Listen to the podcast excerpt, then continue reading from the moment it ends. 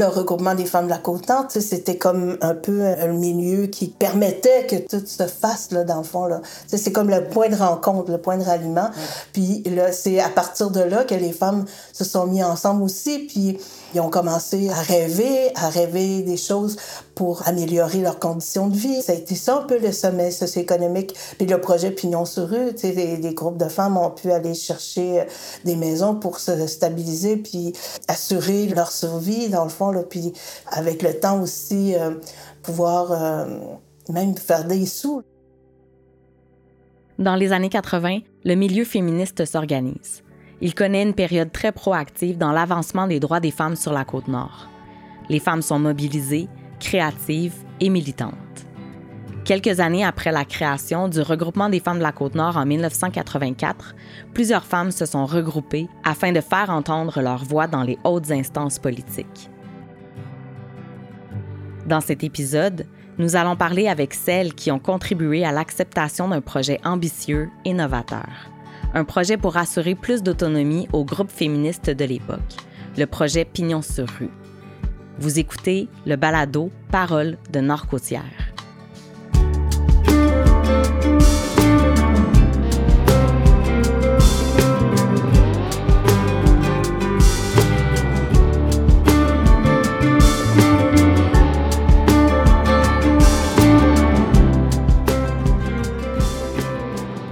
Nous nous sommes arrêtés au Centre d'aide et de lutte contre les agressions à caractère sexuel, le CALAX, de Bécomo, pour rencontrer Guylaine Lévesque, qui était à ses premiers pas dans le milieu féministe nord-côtier.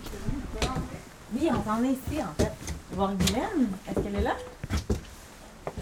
Oh wow, ça sent bon! Oh, c'est un plat vénézuélien, ça. Qu'est-ce que vous avez fait? C'est juste du maïs que j'ai mis dans le blender. Et après ça, je vais mettre du fromage et puis c'est tout. Mmh.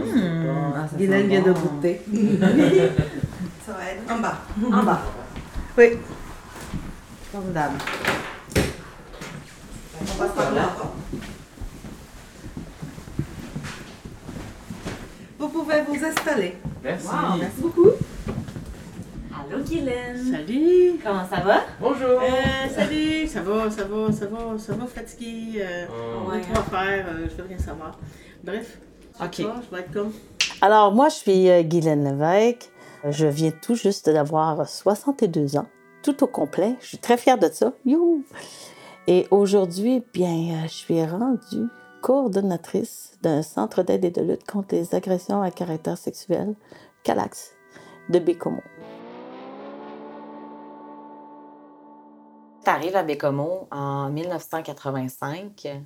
Oui. T'avais quel âge? 24, je m'en allais sur 25 dans l'automne, je suis arrivée en juin. Ben, Quand je suis arrivée sur la côte nord, déjà, il y avait la Maison des femmes de la côte nord. On avait des groupes de femmes à Port-Cartier qui étaient plus au niveau culturel, médias. Tu avais des groupes de femmes qui commençaient à se former à cette île. Tu en avais un peu partout sur le territoire. Et euh, je suis arrivée à cette période-là d'effervescence où là, les femmes qui formaient des groupes ou non, on dit, ben, il faut qu'on se voie. Il faut qu'on se parle ensemble, il faut qu'on mette nos forces en commun, il faut qu'on mette nos luttes, nos batailles en commun. Et c'est dans le regroupement des femmes de la Côte-Nord que ça s'est fait. Première rencontre. C'était la première rencontre régionale. Dans le fond, euh, j'étais déjà militante euh, à la Maison des femmes qui, qui à ce moment-là, était une maison d'hébergement et un centre de femmes. Les À deux secteurs qu'on appelait secteur acte, secteur hébergement. Et j'étais déjà militante là. Euh, J'allais aux activités, j'étais déjà présente, j'avais déjà commencé à connaître certaines femmes, dont Françoise Richard, qui m'a tellement guidée euh, toute ma vie, les Lorraine Leduc. T'avais tout le mouvement. Oh mon Dieu, c'était une effervescence à tous les niveaux, tous les secteurs qui peut toucher la question des femmes. Alors, c'est ça. Ça fait que. euh, et là, euh, il y a une des femmes du centre de femmes qui dit Hey, on va tous se réunir, les femmes, les féministes, ensemble à telle place, tu viens-tu? Euh, Oui, j'y vais, mais j'avais aucune idée dans quoi j'embarquais. Puis là, ça a été vraiment le, Quand on dit qu'on met de la braise dans un feu, qu'on souffle sur une braise, c'est un peu ça qui est arrivé. C'est comme OK, c'est encore plus grand que je pensais. Ah ça peut être plus grand que ça. Ça peut être comme toutes les femmes de la Côte-Nord. Ça peut être des groupes de femmes de la Côte-Nord. Puis ces groupes-là sont associés à des mouvements provinciaux. Et là, c'est vraiment là j'ai eu la perception de, de l'ampleur. Parce que mon féminisme était quand même euh, par petits groupes, certaines femmes, etc., dans certains milieux.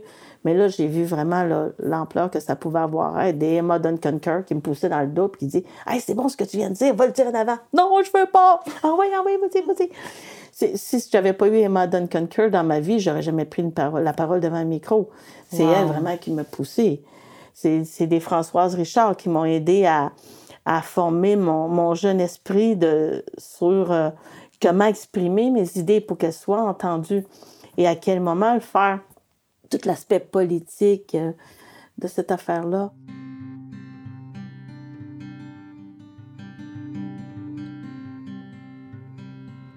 Et là, en 88, c'est le sommet socio-économique. Ah oui. Le projet Pignon sur rue qui est déposé par euh, cette organisation. Peux-tu me parler de ce projet-là, ce contexte-là, puis comment tu as vécu ça? Et là, on tombait dans un monde que peu d'entre nous ne connaissaient. Là. On tombait dans le monde économique. C'est sûr que le centre immersion, de par sa fonction au niveau du retour des femmes au travail, avait des connaissances qui pouvaient nous, transférer. Euh, alors, on a commencé à dire, bon, ben, qu'est-ce qu'on pourrait présenter? C'est fou. On présenterait un projet. Ben voyons donc, c'est juste des grands entrepreneurs. Oui, mais mettons qu'on décide, on en présente un. Mettons qu'on décide qu'on se met la gang. Puis mettons qu'on fait 7, 8 petits projets. Et là, l'idée est partie un peu comme d'habitude. Une gang de folles partent une idée, on essaye, puis là, on commence à voir, mais... Une gang de rêveuses. De rêveuses. Mais moi, j'aime ça dire ça, des folles, mais c'est une gang de rêveuses qui dit, mais pourquoi qu'on s'en mettrait des limites? C'est quoi le pire qui va arriver? On va avoir un nom on n'aura pas bougé de notre place, mais on ne sera pas plus loin non plus.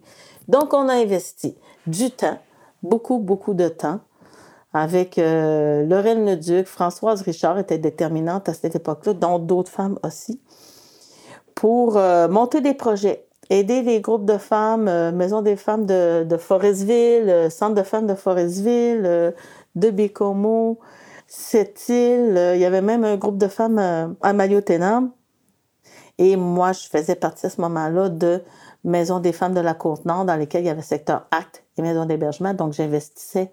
C'était plus mon dada, si on peut dire. Ça avait plus rapport avec les activités d'un centre de femmes. Donc, c'est moi qui s'est investi en temps pour euh, m'impliquer dans ce projet-là, puis voir comment on pouvait réaliser ça. Mais réaliser ça comme les femmes le réalisaient, non pas comme les gars le réaliseraient la démarche du sommet socio-économique, c'est quelque chose que le ministère du Développement économique de l'époque avait mis en place pour l'ensemble du Québec. Puis, on commençait avec les sous-régions. Donc, la région de Bécomo avait son sommet, la région de Sept-Îles avait son sommet, la région de la Haute-Côte-Nord avait son sommet. Puis, à un moment donné, on se retrouvait au niveau de la Côte-Nord avec un grand sommet. Et c'est là que se négociaient les projets structurants pour l'ensemble des municipalités. Madeleine Daou, coordonnatrice de la Maison des femmes de la Côte-Nord de 1980 à 1982. Ma mère. Il avait sorti tous les secteurs économiques, le secteur femmes, le secteur municipal, le secteur affaires. Tu sais, tous les secteurs étaient là, puis il devait y avoir un représentant par secteur. Puis ça, ça a été drôle aussi, parce que quand on a travaillé ce dossier-là, nous, les femmes, on avait revendiqué qu'il devait y avoir autant d'hommes que de femmes comme représentants pour voter sur les projets. Parce que là, les gars, eux autres, arrivaient en disant, ben oui, mais oui, le secteur femmes va être là, mais Là, le reste, on va mettre les boys, là. sais. Nous autres, on disait non, non, non, non, moitié-moitié. On veut avoir la parité. Fait que ça, on a travaillé fort pour ça, mais on l'a eu, la parité. Puis tu vois, c'est juste pour te donner exemple. Le premier groupe qui a fait, qui a occupé l'exécutif, OK, c'était tous des gars, mais quand ils ont su que c'était pas payant, bien là, ils sont partis, puis c'est toutes des filles qui ont pris poste. T'sais. Fait que là, on a eu la parité. En ayant la parité dans chacun des secteurs, là, on avait plus de chances que les projets passent. Je suis business, moi. c'est sûr, quand j'ai vu ça, j'ai pu dire, bon, ben là, ce qu'il nous faut, c'est qu'on s'assoie dans une maison, nous autres. Françoise Richard, responsable du Conseil du statut de la femme du Québec pour la Côte-Nord de 1985 à 2010. De par mon rôle au Conseil du statut de la femme, j'ai rassemblé les groupes de femmes dans ma salle de conférence pour leur demander quels étaient leurs besoins. Parce que c'est important que ça colle à la réalité là, de la côte nord. Et ce qui est sorti de toutes les femmes qui étaient là, c'était la question de logement d'avoir une pérennité dans leur centre de femmes ou dans leur maison d'hébergement ou euh, le regroupement des femmes de la Côte-Nord. Donc, on a fait en sorte que pour le sommet socio-économique qui s'en venait, on savait pas quand, on a dit quel projet on veut mettre sur pied. Puis le projet, ça a été vraiment dire, on achète des maisons partout sur la côte nord ou des beaux amphithéotiques euh, qu'il y a eu dans certains coins de la côte fallait chiffrer aussi, fallait dire combien ça coûterait les maisons et tout ça parce qu'on arrive avec un projet. Fait que de fil en aiguille, on a eu plusieurs rencontres, c'est sûr. Pour Pignon sur rue, ça a été avant que ça s'appelle Pignon sur rue, il y a eu d'autres, euh, sûrement d'autres noms, mais à la fin, on a dit bon, Pignon sur rue. Puis je me souviens que dans le processus, la démarche, les femmes euh, arrivaient avec des nouvelles choses, dire ben là si on a une maison, il faut pas qu'elle soit dans ce coin-là ou là là. Fallait vraiment trouver aussi une maison dans chacune des localités là qui voulaient euh, avoir pignon sur rue. C'était ambitieux à l'époque comme projet. C'était très ambitieux parce qu'il n'y avait pas dans les autres régions qui avaient fait ça. Là, il y avait Amatane qui avait acheté leur maison, mais c'est tout. Les groupes de femmes étaient locataires. Fait que c'était ambitieux de dire on veut être propriétaire de notre maison. Puis pour faire en sorte de bonifier aussi l'argent qui arrivait là, dans le groupe, il euh, fallait avoir euh, des possibilités d'avoir plus d'argent, donc de louer des locaux dans notre maison. C'était pas juste une maison pour nous abriter comme groupe, mais c'était aussi de dire il faut qu'il y ait des espaces à louer pour avoir de l'argent neuf qui rentre dans les coffres des groupes. Ça, ça a été structurant de faire ça. Mais plus qu'on on additionnait, puis on était rendu à un million, un million deux cent mille, euh, en tout cas. Mais les femmes, il y en a qui voulaient pas. Sais, ils disaient, hein, non, pas acheter une maison, de faire la démarche. C'est pour ça que ça a été long. Il y a eu comme une année où on, parlait, puis comment on va aller chercher l'argent, puis là, on a engagé Lorraine. Fait que là, elle était dans mon bureau, puis on a travaillé, faire un brouillon de projet. Puis là, on les a réunis, puis on leur a montré. Puis là, on a commencé à travailler sur quelque chose. Puis dire combien ça peut coûter.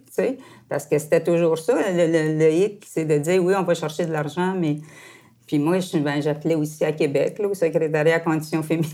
j'étais quand même bien placée. J'étais à la conférence administrative régionale. Ça, c'est tous les ministères de la région qui sont là une fois par deux mois. On se réunissait. Puis le conseil, j'étais là.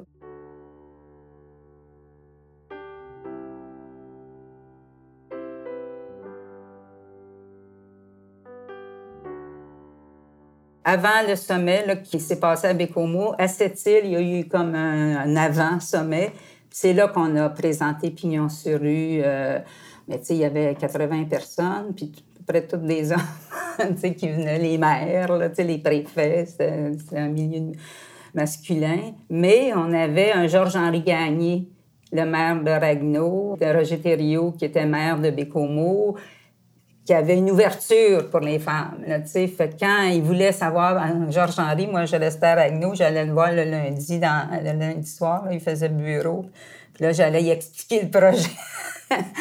Mais il embarquait, Georges Henry, c'était pour les femmes, oui. Il avait été élevé par des femmes aussi, là. Euh, fait qu'il avait pas peur des femmes. Oui, Françoise, on va regarder ça. Puis là, toute la nuit de, à cette île du sommet qu'il y avait eu, il y a les hommes avaient passé la nuit ensemble avec les Autochtones, puis tout ça. Puis nous autres, on est allés se coucher. À 6h30, ils m'appellent, j'ai Henri, viens-t'en, les Autochtones vont voter pour toi. Pour... On parle au sommet ou. Euh... Ben, c'était le pré-sommet. Ah, le pré-sommet à cette, à ouais. île. OK. Ouais. Puis là, il là, fallait avoir des votes, nous autres, pour euh, passer nos projets. Parce que sans ça, le projet, il restait à sa table. Puis euh, il ne se rendait pas chez les ministres, là, tu sais, euh, pour être financé. Fait que le dépôt des projets se faisait à cette île à ce moment-là. Ben oui, on vendait nos projets. On faisait du lobby pour nos projets. Les groupes communautaires étaient là aussi. Tu sais, eux autres aussi voulaient des sous. Là. Tout le monde n'était pauvre. Là, fait qu'on essayait de Puis ça a passé, eux autres aussi, là, tu sais. Mais là, les Autochtones, il fallait que j'aille les rencontrer. Georges-Henri, il dit, viens, il dit, viens leur expliquer ton projet. Le projet Pignon sur rue? Oui. oui. OK. Fait que euh, j'étais allée là, puis là, ils ont dit, OK, mais là, si on vote pour vous, là, nous autres, on a quelque chose pour la pêche, puis... fait que, OK. J'ai discuté avec le maire de Bécomo qui croyait pas à la démarche parce que il avait essayé de placer ses projets, puis ça passait pas, tu sais. Puis moi, je lui avais dit bon, comme maire de Bécomo, il pouvait pas ne pas y être. Ça, ça ne se faisait pas.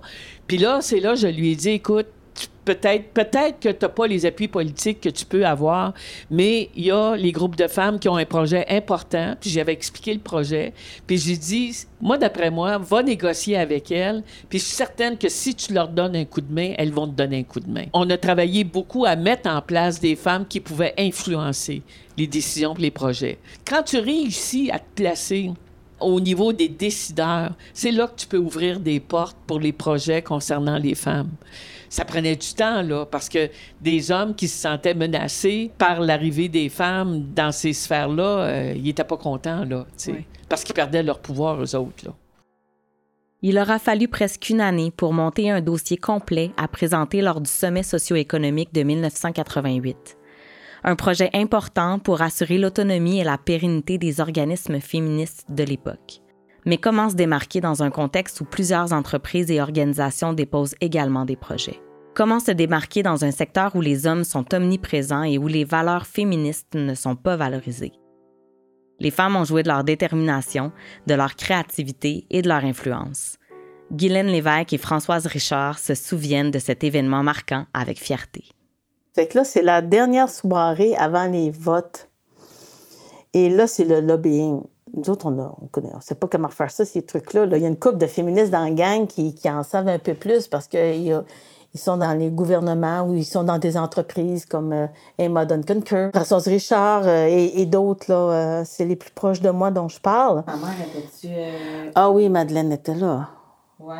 Oui, oui. c'est avec son rire. Elle était ah! attachée politique de Roger Thériault à ce moment-là? Oui, exactement. Ça fait que là, il faut organiser ça. On est dans un hôtel, ça fait que les autres, ils ont des grands appartements en haut. Les gars qui ont de l'argent, nous autres, on avait une chambre pour quatre, tu. Ça fait que là, on dit, OK, on va se trouver une petite salle. On va installer ça avec des tables et des chaises.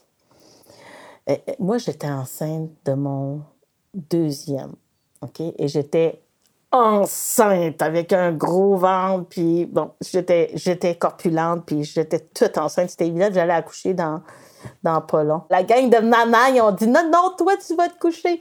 Là, je veux faire de quoi, moi aussi, je veux faire de quoi, je vais vous aider. Ben, OK, va acheter de l'alcool.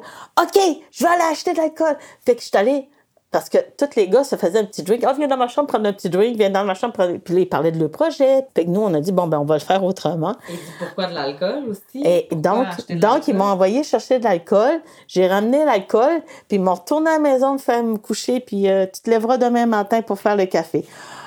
OK, d'abord. Fait que je suis partie, puis ils ont bien fait. Écoute, j'ai dormi comme un loir, mais eux autres, ils ont travaillé toute la nuit, là.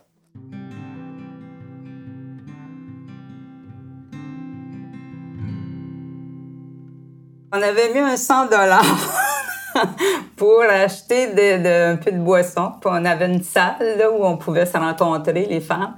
On avait invité la veille au soir du euh, forum.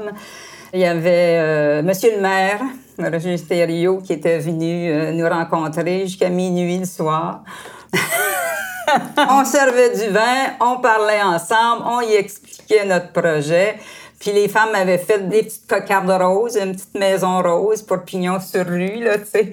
Fait que euh, plusieurs, là, on leur donnait. Il y en a qui en voulaient pas, mais il y en a qui le prenaient. Fait que les hommes se promenaient avec leur petite maison rose en appui au projet pignon sur rue. Puis le lendemain, quand on est rentré dans la salle, nous autres, on avait toutes nos petites cocardes roses. Puis là... Euh, euh, mais c'était à tour de rôle, tu sais, c'était pas juste nous autres qui étaient là. Les gens passaient à la grande table où tous les projets passaient par là. Donc, à un moment donné, ils ont dit, bon, pignon sur rue, euh, oui. Fait que là, Micheline Simard s'est avancée, Denis Chiasson, puis moi, j'étais là aussi. expliquez-nous votre projet. Fait que c'était l'achat des maisons, puis tout ça. Puis ça va coûter tant, puis on a besoin. C'est là que Roger Thériault avait dit, euh, moi, tu sais, je vais mettre un 15 000 pour le regroupement des femmes la Côte-Nord. C'était pour la maison ici. Le ministre qui était là, il dit, d'accord, il dit en autant que c'est fait pour mars 89, il dit, le million va être là euh, pour les femmes. Fait que là, ouf, mais après ça, l'ouvrage commence, là, tu sais. c'est pas fini parce que t'as le hockey, là. Fallait que chaque groupe de femmes s'organise parce que là, moi, j'étais plus à Sacré-Cœur ou à Forestville. C'était vraiment Sacré-Cœur qui s'occupait de son centre de femmes. Tu sais, on avait déjà dans notre tête les maisons à acheter. Fait c'était réel, notre projet, là. Tu sais, c'était concret. Fait donc, ça a permis aussi de le vendre autour de la table. C'est Micheline le Simard qui l'a, qui l'a fait, là. Le Centre des femmes de Forestville. La Maison des femmes de Sept-Îles. La Maison des femmes de Bécomo. Le Cercle des fermières de Havre-Saint-Pierre. L'Alliance des femmes de Sacré-Cœur. Le regroupement Nin Ishkwa de Maliotenam. Le regroupement des femmes de la Côte-Nord sept organismes deviennent propriétaires d'un immeuble pour accueillir leur organisation ou entreprennent des rénovations pour améliorer leurs installations en 1989. En octobre 91, une deuxième phase du projet est acceptée. C'est au tour du Centre Immersion et du Centre des femmes L'Étincelle de gagner une autonomie financière dans une deuxième phase du projet. En s'offrant un toit permanent, ces organisations ont pu mieux développer leurs services et assurer leur pérennité. Françoise Richard et Guylaine Lévesque nous expliquent de quelle façon les femmes ont procédé à la présentation du projet et leur stratégie pour recevoir l'appui des décideurs. On est en 1989. C'était les sept qui étaient là pour euh, la conférence socio-économique. C'était 1 200 000. Et euh, après ça, ben, il y a eu le centre immersion un an et demi après, parce que le sommet, il se passait en 88, mais deux ans après, il y avait comme un deuxième pour les projets qui n'avaient pas passé au premier, puis qui voulaient se représenter. Fait que là, on avait fait en sorte que là, le centre immersion et le centre de femmes L'Étincelle ont été dans le projet d'achat de maison, eux autres. Après deux ans, ils revisent des trucs. Il y a un moment où on doit voter pour les projets. Fait que là, il y a le projet un tel. Là, nous autres, on vote pour, ça. Oui, on vote pour ça. On vote, tu sais. Fait qu'on vote pour les projets. les projets qui ont le plus de votes, c'est eux qui vont, à la fin, recevoir les sous dont ils ont besoin. Jusqu'ici, ça va, c'est assez démocratique. Sauf qu'on s'aperçoit dans, dans l'avant-midi que les gars, ils se donnent des petits papiers des petits papiers, genre un, petit carré, là, un pouce sur un pouce, là, avec un numéro de projet. Puis genre, hey, regarde, vote pour moi, puis je vais voter pour toi. OK, puis c'est changer des petits papiers de même dans la salle de bain. Gang de gars. Gang de gars. Alors, on fait comme, mais là, voyons, on n'y arrivera jamais, nous autres. Puis la salle est pleine, quasiment 80-90% de gars, là on est juste une petite gang de féministes, nous autres, là. Comment on va refaire ça? Et là, on dit, hey, on va faire pareil. Mais sauf que nous autres, on va prendre des grandes feuilles, 8,5, 11. On va tout décrire notre projet, mettre notre numéro de projet là, et on va faire des feuilles de couleur, parce qu'on avait juste ça, on n'avait pas beaucoup de sous, fait qu'on avait juste des feuilles de couleur qu'on avait récupérées quelque part. Alors, on photocopie ça sur des feuilles de couleur, et on envoie devant tout le monde dans la salle, tiens, voici le projet des groupes de femmes, voilà, vote pour nous. Puis là, hyper visible, mais complètement différent de la mentalité économique de l'époque où tu fais ça par secret, tout ça. C'est ça, faire les choses différemment pour les femmes, là, c'est ça, ça, ça va jusque-là. D'autres, on n'en ferait pas de cachette, mais on va être visible.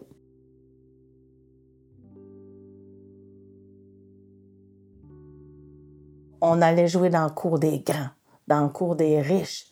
On les a bernés, on a eu de l'argent pour les maisons, des organismes communautaires par des subterfuges tous légaux, là.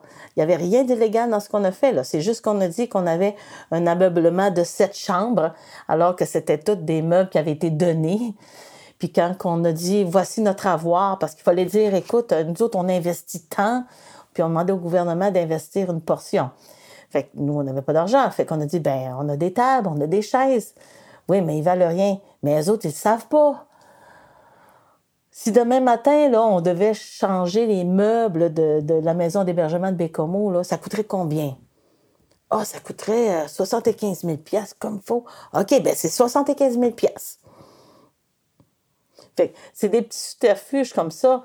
C'est comme ça qu'on a amassé l'argent nécessaire pour investir dans le projet parce qu'on devait, tous les organismes devaient investir dans le projet. De quelle façon vous avez festoyé suite à cette belle nouvelle-là, après un an quand même de travail euh, acharné ah sur ah oui, monter, ce projet-là, puis euh, à travers tout le, reste, parce que on avait ce projet-là, mais la vie continuait, puis les besoins étaient là aussi, là, c'était grand. on a dû faire je m'en souviens plus. Pas loin de vider les bouteilles de la veille. La fête, c'était de réaliser notre projet. Euh, je pense que c'était ça. Moi, j'ai aidé ici au, regroupement. Là, euh, mais parce que ça, il y avait juste une. Il y avait Thérèse Baudin qui était là, euh, coordonnatrice, mais il n'y avait pas d'autres staff de personnel ici pour aider, tout ça. En plus, il était dans mon bureau, là. Fait que, puis là, fallait qu'on achète pour qu'ils sortent de mon bureau, euh, qu'ils s'en aillent dans leur maison. C'est ça. Ça a donné une pérennité euh, au groupe. Tu sais, ça n'a pas été facile parce qu'il fallait passer chez le notaire, tu sais, acheter une maison, c'est pas évident.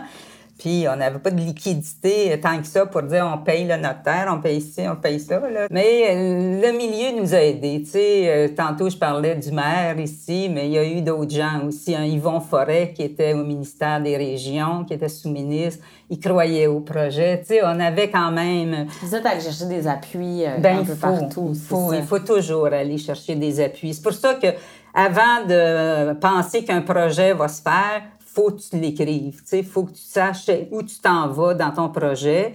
Puis euh, la somme d'argent aussi que tu veux aller chercher, parce que sinon, euh, c'est juste un, un rêve. Là, tu dis on veut une maison, mais ils ne nous prenaient pas au sérieux. Là, euh, c'est pas, c'était pas les groupes là, communautaires d'acheter des maisons, c'était pas ça. Là, c'était pas la, la mode du tout de ça. Fait que c'est, on était avant-gardiste, je pense. C'est sûr que Pignon sur rue, ça a été, euh, ça a été structurant pour l'ensemble des groupes. Parce que, comme on disait tantôt, oui, il y en a eu là, il y en a eu sept en, une première fois. Après ça, Santé Immersion, ils ont une grosse bâtisse qui ont encore sur le boulevard La Salle. Ils ont autres aussi, ils louaient, là, mais maintenant, ils occupent toute la bâtisse, un peu comme ici, sauf truck, là. Puis le Calax, Calax qui a acheté sa maison. Fait que ça, ça a permis de faire en sorte que les groupes sont là encore 20, euh, 30 ans, combien? En 88, ça commence à faire 40 ans, quasiment 35 ans. Fait que là, les maisons sont soit payées, l'hypothèque, parce qu'ils nous donnaient 75% Fait qu'on avait 25% nous autres, à mettre sur la maison. C'est de la sécurité financière. Euh, quoi qu'il arrive aujourd'hui, ces organismes-là ont des possessions immobilières, puis ils peuvent, ils peuvent vendre pour faire autre chose. Ça donne un pouvoir économique. Il n'est pas, euh, c'est pas le pouvoir des grands de ce monde, mais c'est notre pouvoir à nous autres puis on peut en faire ce qu'on veut. Oh, c'était vraiment un sentiment de fierté, là. Puis de, de voir qu'on avait pignon sur rue. Claire du Sablon, enseignante et ancienne bénévole active au Centre des femmes L'Étincelle à Bécomo depuis les années 80. Voir le Centre de femmes L'Étincelle, la maison, nous appartient appartient à un groupe de femmes, c'est quelque chose d'important. Là. Ça donne aussi une idée de la continuité, l'évolution aussi. C'est une belle victoire. Euh, oui. C'est donc avec ce sentiment de fierté et de sécurité financière que les femmes de la région font leur entrée dans les années 90. Elles avaient gagné en autonomie et en indépendance, mais il restait encore beaucoup de défis devant elles. La sécurité des femmes en matière de violence conjugale en était un de taille. C'est également dans les années 90 qu'un fonds d'investissement dédié à l'entrepreneuriat féminin est créé. Un fonds régional qui a eu un impact national. Sujet qu'on abordera au prochain épisode. Pour conclure, nous avons demandé à Françoise Richard et à Guylaine Lévesque ce qu'elles souhaiteraient à une petite fille qui naît aujourd'hui sur la côte nord que je dirais, je dirais, sa côte nord, c'est un lieu de, pour s'épanouir, parce qu'on a de l'espace, on a de l'air pur, on a des rivières, on a des saumons, aller sur le fleuve, euh, de profiter de la nature, premièrement, mais aussi pour l'enfant, ben, de dire d'aller à l'école, de s'instruire, euh, de s'éduquer et d'éduquer autour de toi aussi les autres s'ils ne comprennent pas ta démarche. Il n'y a rien de magique. C'est tout est, tout est à faire tout le temps, tout le temps. Faut pas, faut pas laisser aller, dire ah oui c'est fait, on a fini, merci, bonjour. Non, euh, y a, les acquis sont fragiles. Ben, on le voit sur la planète, là, ce qui se passe là, euh, au niveau des femmes. Euh, c'est difficile un peu là, de vivre ça puis de dire qu'est-ce que je peux faire. Qu'est-ce que tu souhaites à une petite fille qui, qui va naître tout bientôt sur la côte nord? Qu'est-ce que tu souhaites aux futures générations? D'avoir une mère féministe. Parole de Nord-Côtière est un balado produit par le regroupement des femmes de la Côte-Nord. Animation et entrevue par Anédite Daou. Réalisation, prise de son, mixage et musique par Virage Sonore. Recherche par Anédite Daou, appuyée de Mireille Boivin. Si vous aimez cette série, n'hésitez pas à vous abonner sur votre plateforme d'écoute favorite. Vous pouvez également laisser un commentaire ou ajouter 5 étoiles pour permettre à ce contenu de rayonner. Le projet Balado est réalisé grâce à l'aide financière et le soutien des partenaires de l'entente sectorielle de développement en matière d'égalité entre les femmes et les hommes dans la région de la Côte-Nord 2022-2024 le secrétariat à la condition féminine, le ministère des Affaires municipales et de l'Habitation, les MRC de Cagnapisco, du Golfe du Saint-Laurent, de la Haute-Côte-Nord, de la Manicouagan, de Mingani et de cette rivière, ainsi que le regroupement des femmes de la Côte-Nord.